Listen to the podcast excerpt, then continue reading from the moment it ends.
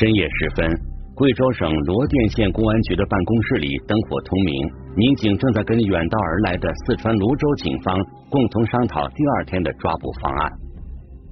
我们每天他大概的规定是八点到九点，从那个地方出发，去我们那个城郊的地方。对于这个抓捕行动来说，应该是敌明我暗，是完全没惊动他的，而我们是周密部署。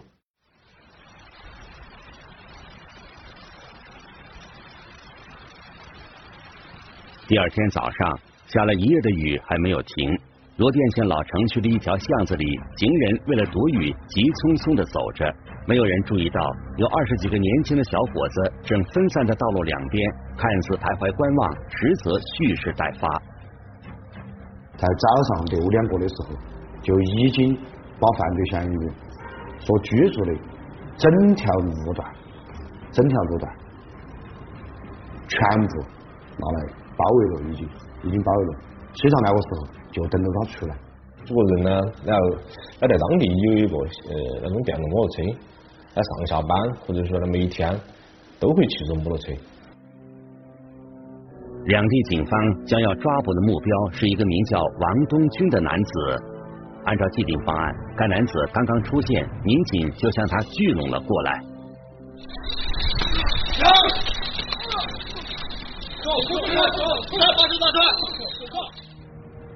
当泸州警方把泸州口音一说出来，哦，他了解了家乡的警方来了，我的事情已经败露，警方有问身份，他稍作停顿，马上就就带了。叫什么名字？名字？什么名字？什么名字？拿出来！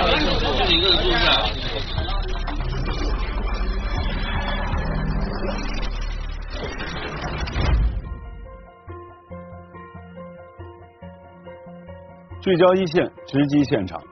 被警方抓获的男子自称叫王东军，泸州警方找他已经找了六年多了。根据泸州警方的调查，这个人呢，当年在泸州老家生活的时候啊，工作认真，对他的母亲也非常的孝顺，朋友圈的口碑呢也还不错。那么这样的一个人，为什么会被警方追捕呢？他究竟涉及的是一起怎样的案件呢？一起进入我们今天关注的事件，了解它的来龙去脉。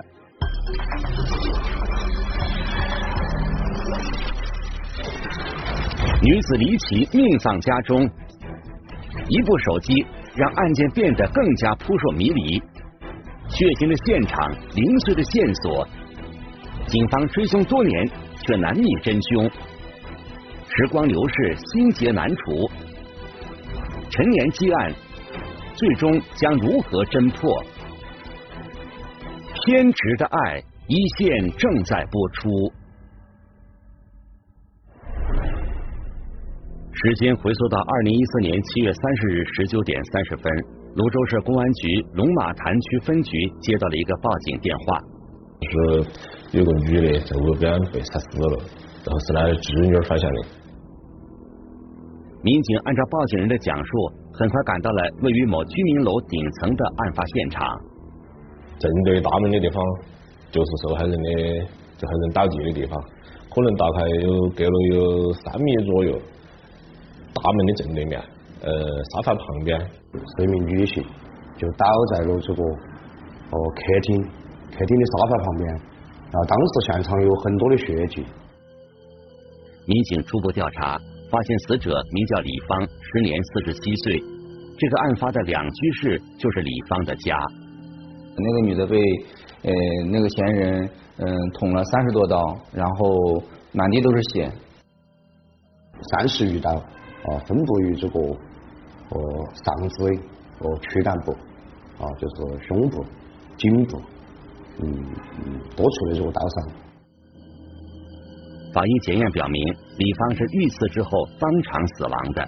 在现场，民警发现门窗完好，没有被撬动的痕迹，这说明嫌疑人很可能是和平入室再持刀行凶的。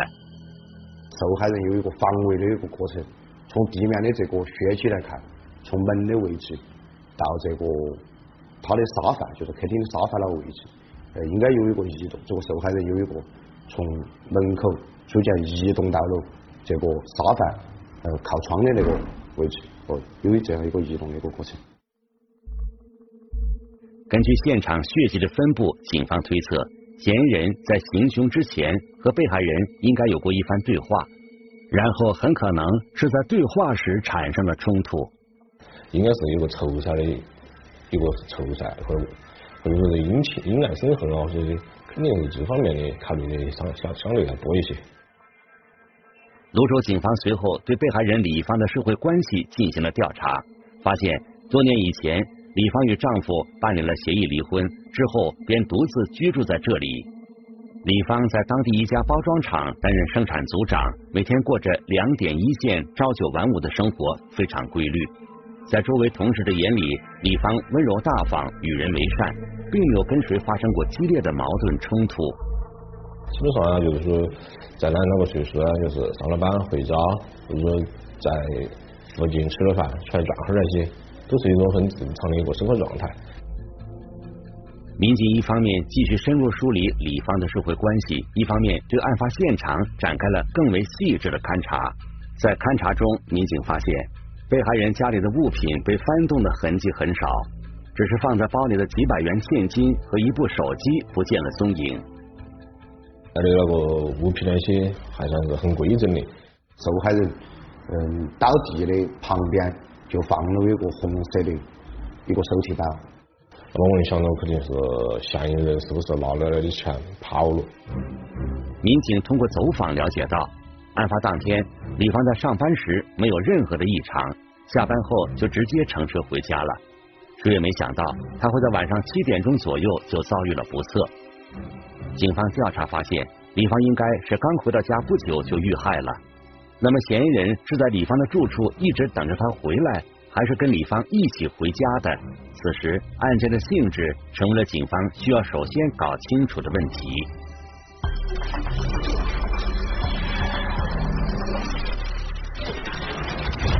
对于命案来说，确定案件的性质，也就是确定嫌疑人的动机，往往是侦破案件的关键环节。通过对案发现场的初步的勘查，警方判断嫌疑人应该是一名男子，年龄在二十五岁到四十岁之间，身体素质很好，而且对案发现场周围的环境他应该非常熟悉。但是仅凭着这些线索，还是无法确定嫌疑人到底是谁。在现场勘查当中，民警们发现被害人包里的现金和手机都不见了。嫌疑人为什么要拿走手机？是顺手牵羊，把手机变卖了挣点钱，还是说手机里有这起案件的核心线索，嫌疑人不想被他人发现？我们来听听本案涉及相关各方的声音，解开疑问，还原真相。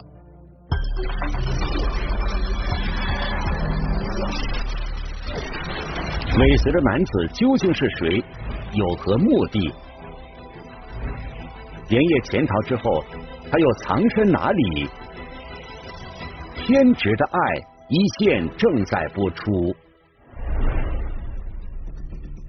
专案组安排多路民警同时展开了工作，一路民警对案发现场继续深入勘查，一路民警对被害人的社会关系进行了详细梳理，一路民警负责查看被害人手机的下落，还有一路民警则负责在小区里全面走访。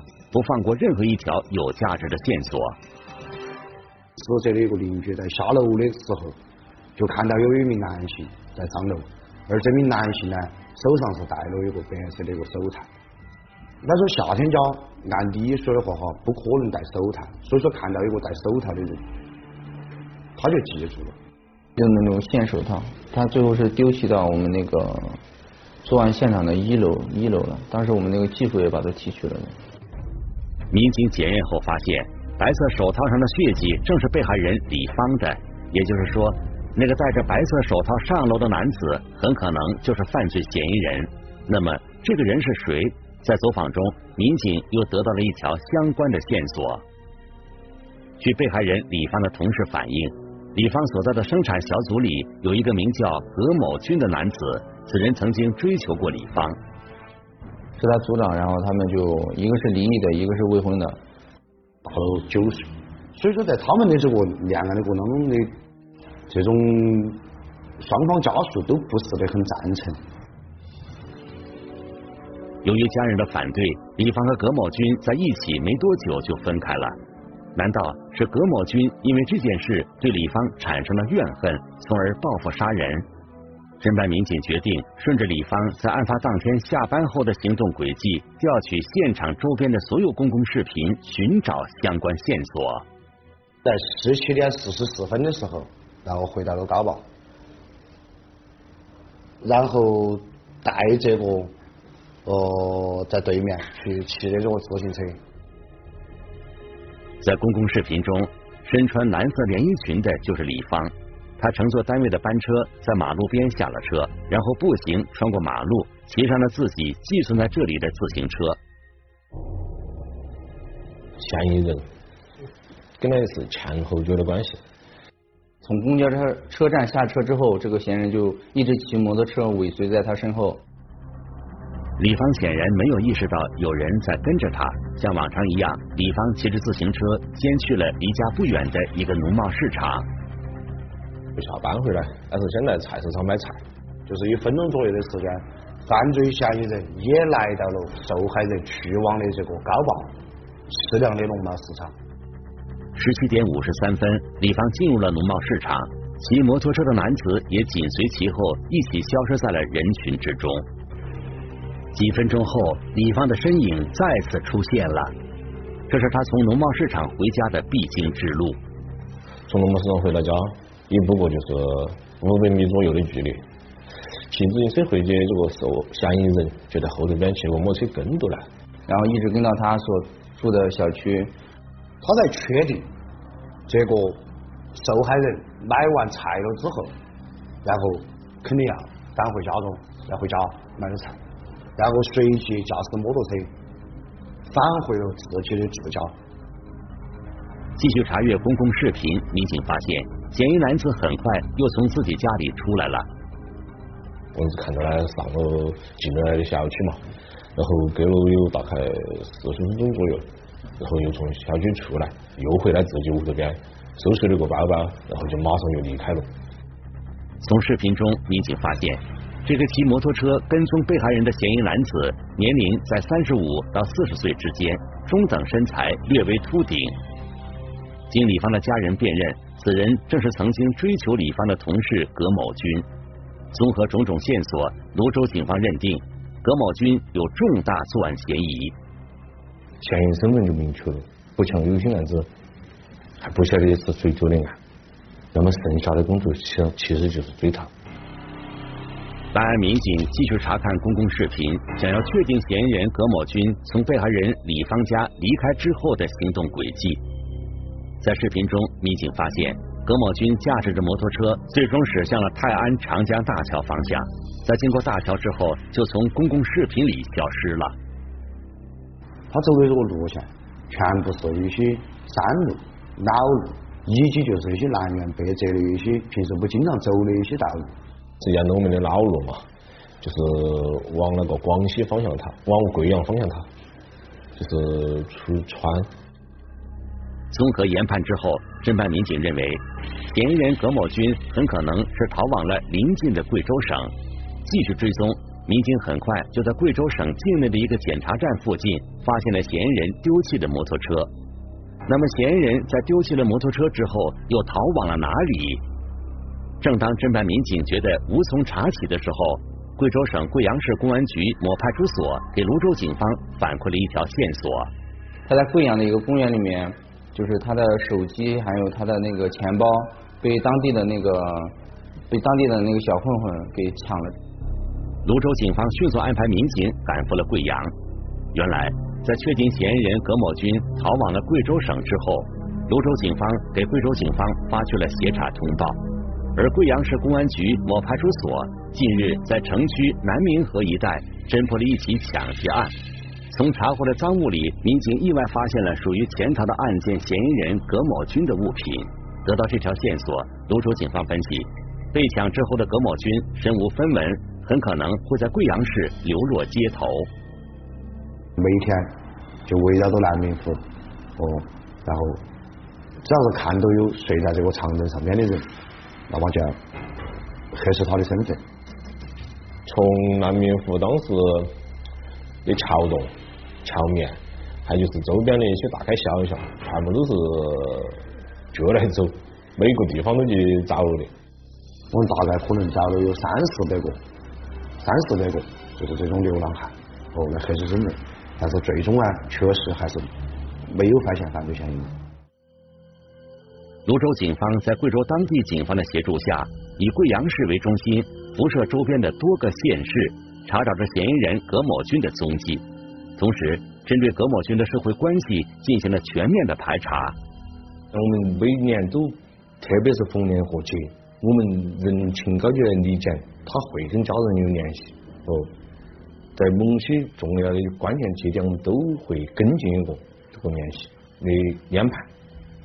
但是没有发现可疑的排查工作开展了一轮又一轮，但始终没有发现任何有价值的线索，案件侦破工作就此陷入了僵局。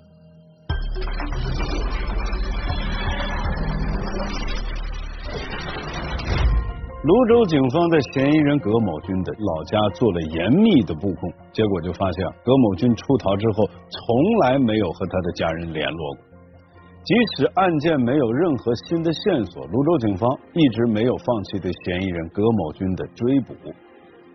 整个分局对这个案子非常在意，大家也很有情节。这六年当中，在这六年当中，我们当时参与了这个案子，不管是分局的还是市局支局的也好，人我们的这些同事些都有变化，职务啊、岗位啊这些都在变化。但是有一点不变的就是大家。这六年一都在关注这个案子。经过不懈的努力，二零二零年，泸州警方终于得到了一条重要的线索。在贵州省黔南州罗店县，有一个自称叫王东军的男子。这个人的外貌跟嫌疑人葛某军非常接近，而且这个人有一个外号叫“四川”，也就是说，这个人很可能是从四川省过来的。那么，这个王东军。他会是泸州警方苦苦寻找的嫌疑人葛某军吗？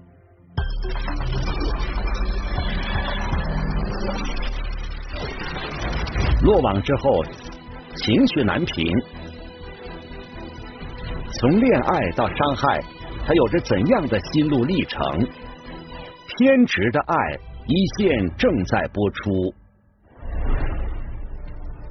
泸州警方调查发现。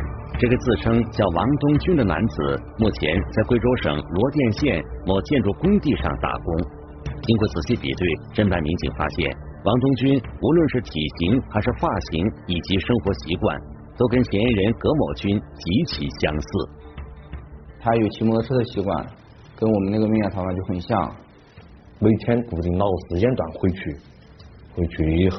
他会把自己的摩托车停在路边，那个位置也是相对比较固定的。他应该是一个人在落店，从来也没看到过摩托车上边有坐坐了第二个人，然后生活是比较规律。泸州警方最终认定，王东军极有可能就是出逃多年的嫌疑人葛某军。二零二零年十月，泸州市公安局龙马潭区分局的侦办民警赶赴贵州省罗店县。与当地警方一起拉开了一张密不透风的抓捕大网。兄弟们，出上后线，警线，注意拿铁，哪个警线？什么名字？哪个名字？不要，收住啊！摆起来，收山。好，收山，收山。就是一开始，那就有这个预见，那就是这种事情迟早都会办。迟早都会被抓的，但是我也预见得到这一天，是他的原话。一个命案逃犯，他跑了那么多年，他负罪感也很强，而且也是惊弓之鸟，心惊胆战，四个字就就能形容，过的是心惊胆战，就说没有过踏实的日子，说的不好听就是觉都没有睡踏实觉。落网之后。回想起潜逃过程中的点点滴滴，葛某军的内心百感交集。他告诉民警，自己犹如惊弓之鸟一般，白天惶恐不安，夜里辗转反侧，眼前经常会浮现出李芳的身影，久久挥之不去。每天就是清明的时候啊，我有些时候一个人的时候，我都是跑到这个河边啊，或者是这个山上啊，去给他祭拜祭拜。然后他内心可能还是有点有点后悔吧。晚上做梦，有时候把自己吓醒，也有回忆他跟我在一起的日子。葛某军说，他十岁那年父母离异，被判给了父亲抚养，但由于他跟父亲合不来，就一直跟着奶奶生活。几年后，奶奶去世了，他又只好跟母亲生活在了一起。因为这段特殊的经历，葛某军说，他格外希望能够有一个真正属于自己的家。他很渴望有一份爱情，有一个家。他说，如果是你没有结婚，那么你就可以四海为家；但是你结了婚，有了自己的子女，那么妻子在哪个地方，子女在哪个地方，家就在哪个地方。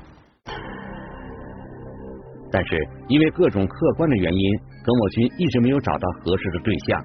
直到三十八岁的时候，他才在工厂里遇到了同事李芳，并很快对李芳产生了强烈的好感。那个他嗯离了婚的，没有没有老公的，然后我正好我就对他就是说有那个嗯追求的想法，然后就开始就追求他了。受害人最多是没同意的。没同意的，但是咱们如这个嫌疑人一直追求他嘛？后面被我死缠，就是相当于说试探的半形式嘛，后来同意他。葛某军和李芳在这段恋情曝光之后，根本不被外人看好，因为葛某军从未谈过恋爱，感情经历一片空白，而李芳不仅比葛某军年长九岁，还有过一次失败的婚姻，因此在双方的家人看来，这对恋人很不般配。就他这个嫌疑人说是那个女女方家属不同意他，然后那个女方就被迫跟他分开。嫌疑人是一直没有放弃的，是一直追求的，然后追求呢，在两三个月的时间内嘛，一直追求呢。亲戚朋友极力反对，周围同事议论纷纷。身心俱疲的李芳跟葛某军提出，希望他不要再纠缠着不放了。但葛某军对此完全听不进去，他就认为，哦，我就这辈子就认定就是你了，哦，我就要跟你两个在一起，就要和你组成家庭。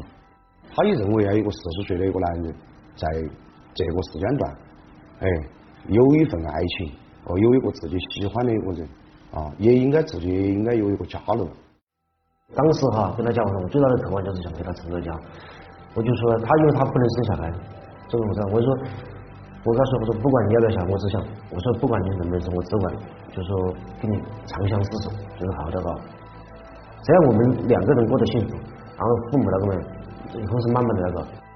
李芳多次拒绝，但葛某军依然坚持。李芳最初对葛某军的好感逐渐消耗殆尽，他提出来让葛某军换到别的班组去。他在上班的时候叫我换线，换到另外一条生产线去，我不，我一气之下我不换嘛，我依然我说，就这样我就干脆我就不做了呗，我后来我就辞职了。辞职后的葛某军在内心里依然放不下李芳，继续对李芳死缠烂打。打最开始打电话他还是接，后面到不接，但是他接起来都不不怎么说，然后就挂了，到最后可能。到后面这样说，他直接就是把我朋友拉成黑名单了吧？一次一次的找这个女的要去谈谈最后一次，然后又打电话，又当时的 QQ 嘛，当时又发 QQ，然后呃这个女的都不理他。直到两三个月后，葛某军无意之中撞见了一幕他最不愿意看到的事情。我看见他跟别的男的在一起，知道吗？就是看见两次了都。有一次嘛在超市，有一次在那个农贸市场后面那个位置，就看见两次他后来我就知道他肯定有男朋友了。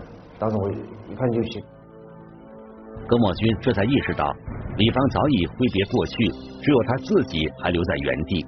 他的内心里滋生出了一股强烈的不满与不甘，他想找李芳问个明白。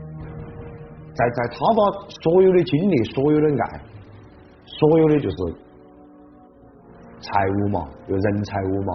都投入到这段感情里面去了之后，那么这名女性不愿意跟他在一起了，他就应该那个时候就因爱生恨。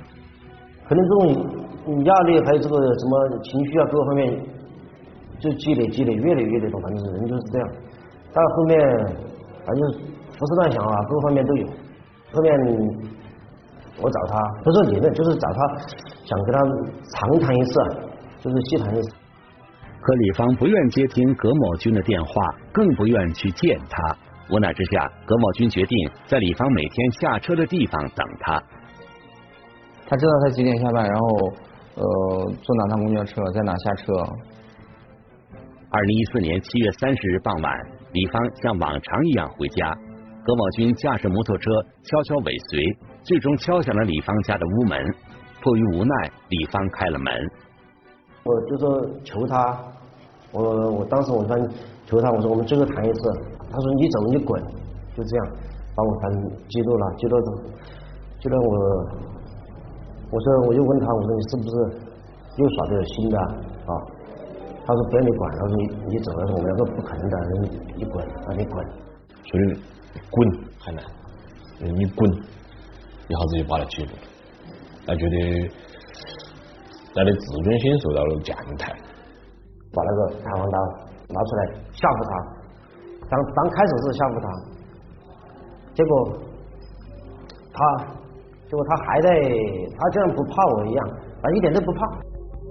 葛某军说，他原以为拿出刀之后，李芳的态度会软化一些，但他完全没想到，李芳没有任何要松口的意思。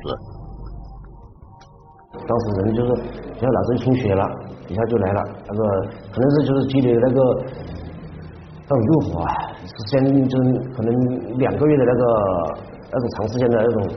就是没有没有发泄啊，那种，积压起来的那种，那就比较简单了，然后当时家就空白了，空白了哦，然后我就给他就给他捅去了。他说那一分钟，他的所有的这个怨气，所有的就是因爱生恨的这种情感，那一分钟他就已经就爆发了。盛怒之下，葛某军说，他也不知道自己当时捅了多少刀。一直到李芳彻底停止了呼吸，他才清醒过来。等我稍微人有点意识清醒过来时候，我看见他已经靠在墙那里了，然后看见地上有血，我就当时也怕了嘛。当时我也慌了，慌了然后我就赶紧跑去洗了擦呀，啊擦了一下，然后就我我就我就顺手这这嗯，可能说在门口的时候，我看见他那个包里那个，我想看一下把那个男的的时候，我看下手机，我就把手机拿出来看。因为我想的就是，就想了一下，这个男的究竟比我比我优秀到什么程度吗？会激起他的这个跟我这样就是这么激烈的那个反感。趁着夜色，葛某军驾驶摩托车逃离了泸州，最终到达了贵阳市。让他万万没想到的是，竟然在贵阳被人洗劫一空。身无分文的他决定继续步行逃离。开始就稳步就走，走一走着，后来就想着往广西那方走，就这样子。其实要是去广西干嘛，我也不知道干嘛，反正就是想远离四川这个地方，就这就是这个目的了。身上又没钱，那也不敢跟人借，也不敢乞讨，啥子都不敢，靠吃野菜和吃这种路边栽种的这种玉米充饥。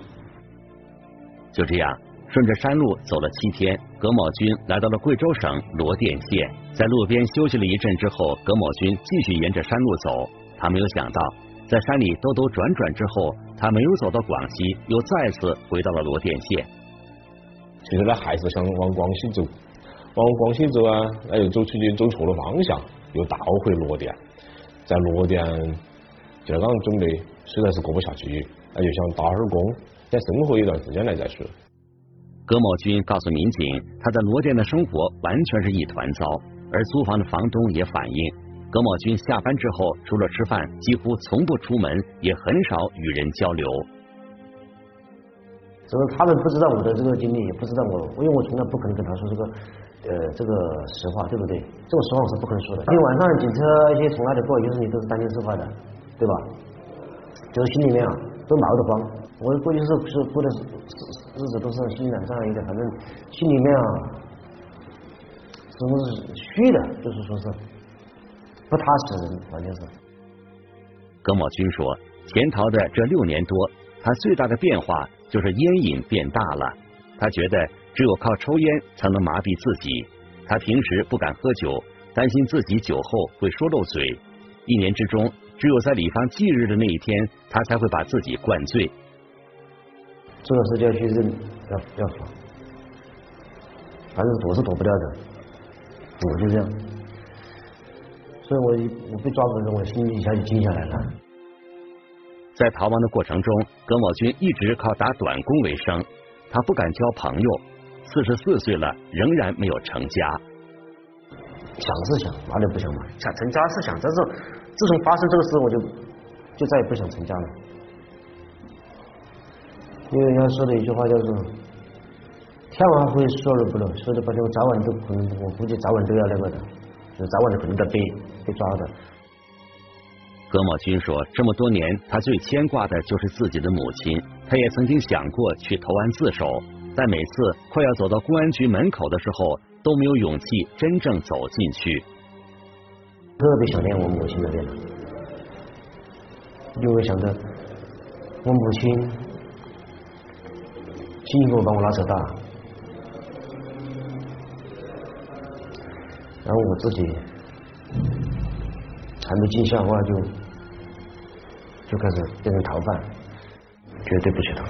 最抱怨我，其实我最想见的是我母亲，想见我母亲一面。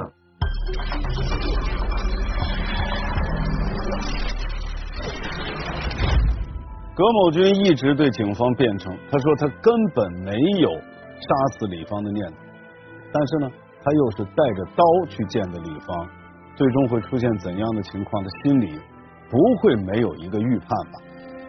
对于葛某军来说，李芳是他最爱的女人，而家呢？也一直是他渴望的，可是最终他却杀死了对方，他自己当然也是无家可归。嫌疑人葛某军为什么会走到这样的地步？我们来听听中国政法大学马挨教授的解读。当一个孩子被在奶奶、母亲、父亲当中，因为各种原因而不断的去要适应，要不断的去。被挤在中间，要去适应不同的这个监护人的时候，你能够想到、感受到他内心的这种焦虑、回避和恐惧，而这一切呢，其实就是生活经历本身啊，他给他带来的影响，在他的人格当中是会留下印记的。所以呢，一旦他寻求到他认为能够这个给他带来安全。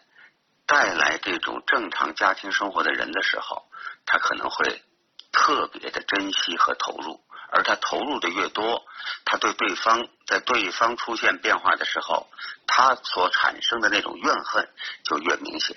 咱们经常说爱有多深，恨就有多深。当对方对他进行这种拒绝的时候，尤其是当对方有了自己的男朋友之后。他没有办法去接受这个成本和收益的不平衡，就容易激起他的这种愤怒、怨恨啊，甚至是激情犯罪的可能性。像今天这些案子呢，应该说都是比较这个极端的，我们还是要把他们当成个案来看，并不具有特别的代表性。而且吧，所有的因素它都要综合的产生作用。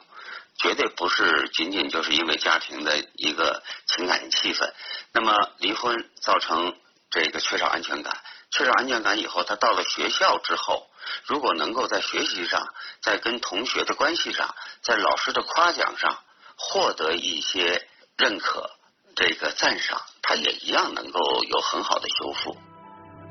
情感问题无法强求，当然，情感也不应该是一个人生活的全部。在遭遇情感困境的时候，不冷静、不懂得放手，丝毫无助于问题的解决，还很有可能让你丧失更多的美好，比如亲情，比如自由。